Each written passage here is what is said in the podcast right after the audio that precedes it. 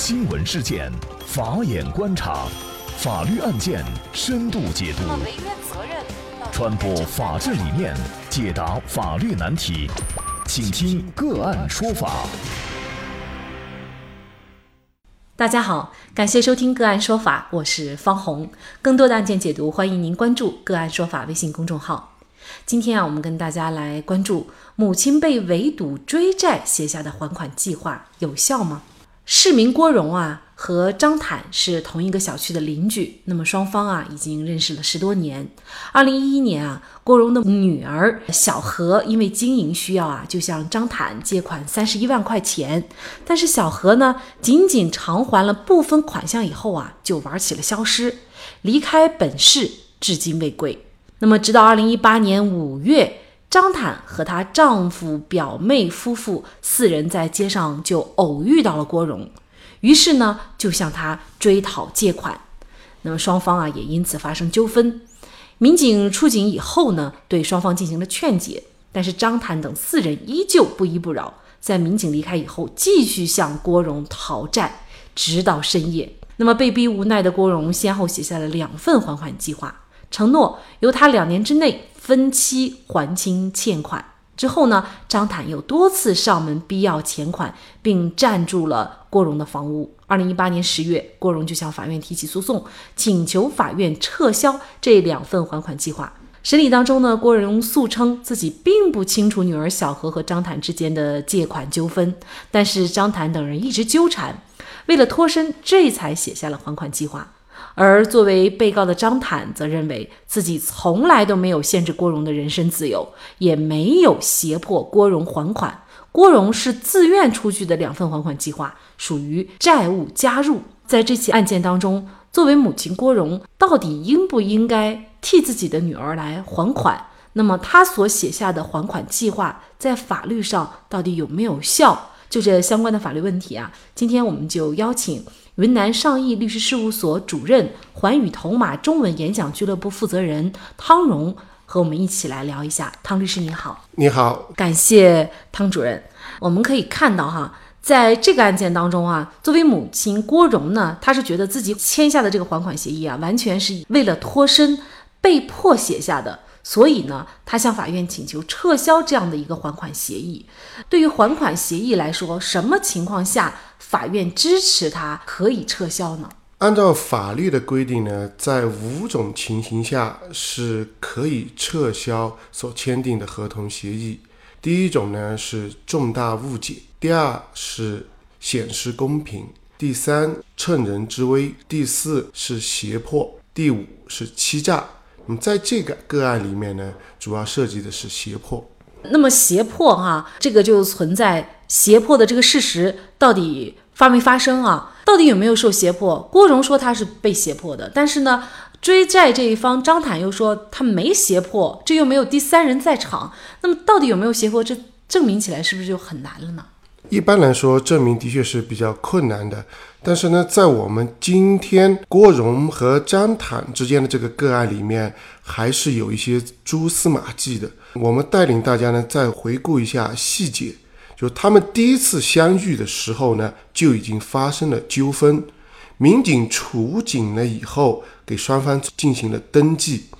那么在此之后呢，又向郭荣讨债，直至深夜。这是一个细节，就是说一直在苦苦相逼。那么第二一个细节呢，是张唐又多次上门逼要钱款，并占住了郭荣的房屋，这也是一个非常关键的一个细节。他把人家的房子都占出去，把人赶出去了。那么在这种情况下，又有民警的记录，又有相关的证人证言，还有暂住房屋的这个事实，我们认为呢，胁迫是已经非常充分，证据链已经形成了一个闭环。其实，在实践当中啊，我们也会遇到类似的这样的一些咨询哈。比如说呢，往往他说自己当时是被一些人裹挟着，然后写了这样的一个欠条，但是呢，可能事实当中他没有这个时间，也没有机会去报警啊。那么写下了，他要想反悔、想撤销这个欠条呢，他必须要证明自己被胁迫。但是这一点呢，也确实就非常难了哈。那么在现实当中，的确是存在这样子的问题，而且我们刚才说的这五种情况呢，不是说是可以一直持续的。如果你认为这五种情况出现了，你可以撤撤销这个合同跟协议的话，你要在一年之内行使这个权利。如果你在一年之内没有行使这个权利，你的撤销权就丧失了。所以呢，呃，我们很多朋友，如果你被欺诈和胁迫了，那我们现在国家也在推进的扫黑除恶的大行动。遇到这样子的情况，你最好是及时报警。请公安机关把你遇到这些情况做一个证据的一个固定，那么也请公安部门调查是否存在胁迫的这个情形。如果调查证实是有胁迫的这个情形，就像我们刚才郭荣遇到的这种情况呢，我们认为要求人民法院撤销这个协议是站得住脚的。那么也就是说，报警是最首要的一个证据的一个固定的一个办法啊。在遇到这样子的事情呢，要及时的报警，而不是去忍耐。那么在前几年，的确有很多人到处躲债，一直避而不见，拖过了这一年期限。你即使过了一年，你说我当初是被欺诈和胁迫，那你完全有时间是可以去撤销的。为什么一年时间你都不去撤销，对吧？你自己放任了这种损失的一个扩大。我们也发现，本案当中呢，是二零一一年郭荣的女儿就借了钱，但是呢，后来就玩消失了，直到二零一八年，也中间跨度有七年之久，哈，才发现了郭荣本人。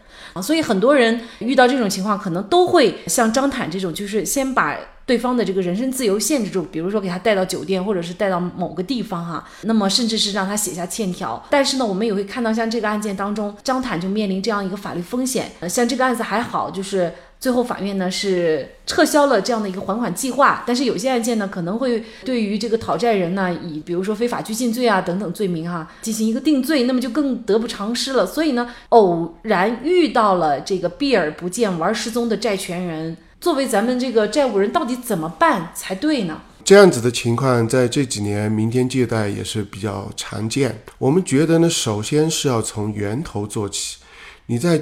借款的时候呢，双方就要签订借款合同，款项呢用银行转账凭证支付，并留下对方的身份证信息，包括他的房产和车辆信息。有了这些信息呢，将来你才找得到人，找得到可执行财产，这是一个基础。那么，这个人如果真的像本案当中的这个女儿玩消失了，怎么办？那我们要在诉讼时效三年之内给他提起一个诉讼，提起诉讼呢，法院就会依法裁判本金是多少，利息是多少。有了这样子的裁判文书以后，如果你在大街上遇到了债务人，你就可以通知执行法官来控制住这位债务人。那么执行法官。如果发现他有财产不支付的话，可以对他进行行政拘留。那么这样呢，就是通过一个国家的公权力来行使自己的权利，而不是自己去把他关起来、扣起来。就像你说的，这种呢是涉嫌了非法激进。如果把人打伤了，还有一个故意伤害的一个嫌疑。所以呢，我们大家一个建议就是说，如果你找不到人了。诉讼时效也快过了，那么应该向法院起诉，拿到一个生效的法律文书。现在我们的执行力度也非常大，即使他玩消失了，只要他一用他的身份证和护照，有可能就会受到限制。像曾经有一个老赖，有钱不还，还跑到南极去玩，结果到了南极要订回程的机票就订不了，因为呢他被加了老赖。只有说，哎，我赶快把钱还上了，我才能回国。这样子的情况呢，还是比较多见。那么大家也可以，呃，尝试走依靠我们的司法系统来帮助自己合理合法的追讨你的欠款。刚才您说的这个措施的前提就是你要打赢这场官司啊，我们有了判决书才可以。那么现实当中就有很多问题了，比如说有些人说对方人也不在呀，好像也没什么财产呢。据我了解，那么我打这个官司还有意义吗？那么人也不在，那么法庭是不是可以缺席判决呢？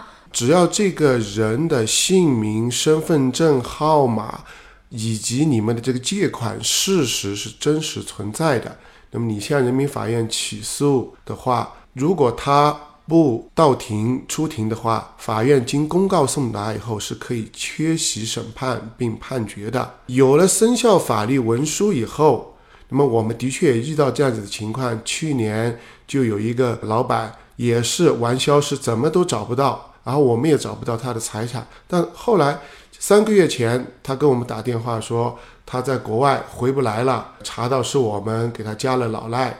那么他又主动把款项也也还了，所以呢，就是说有很多债务人他并不是真的没有钱，只是说他在躲避，他在逃避他归还债务的一个义务。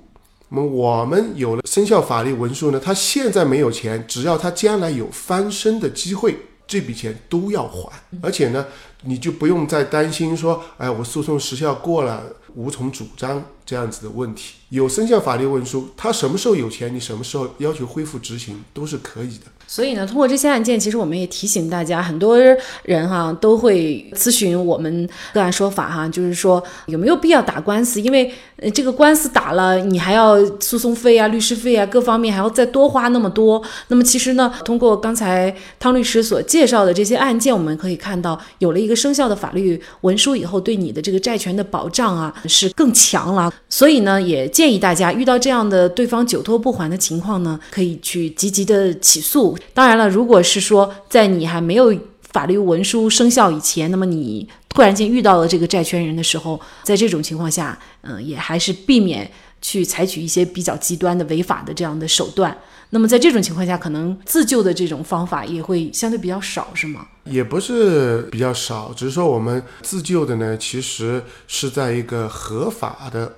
环境下进行一个自救，那么你该追要的呃是追要，但是呢不要进行相应的威胁和肢体冲突。大家也知道，扫黑除恶的这个大形势下呢，我们所有的行为都要是在合理合法的这个框架下进行。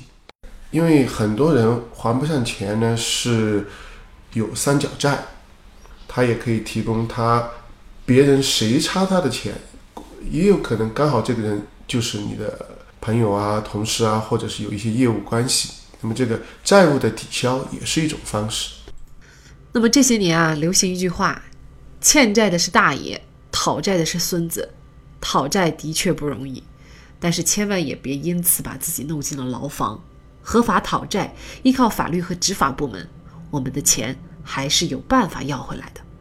在这里再一次感谢云南上义律师事务所主任汤荣律师。那也欢迎大家通过关注“个案说法”的微信公众号，具体的了解我们本期案件的图文资料以及往期的精彩案例点评。另外，您在生活工作当中遇到一些法律问题，都欢迎您通过添加幺五九七四八二七四六七幺五九七四八二七四六七这部电话号码的微信号向我们进行咨询和交流。给大家提供法律问题解答的都是我们节目邀请到的嘉宾了，他们都非常的资深、专业和负责任。感谢您的收听，我们下期节目再见。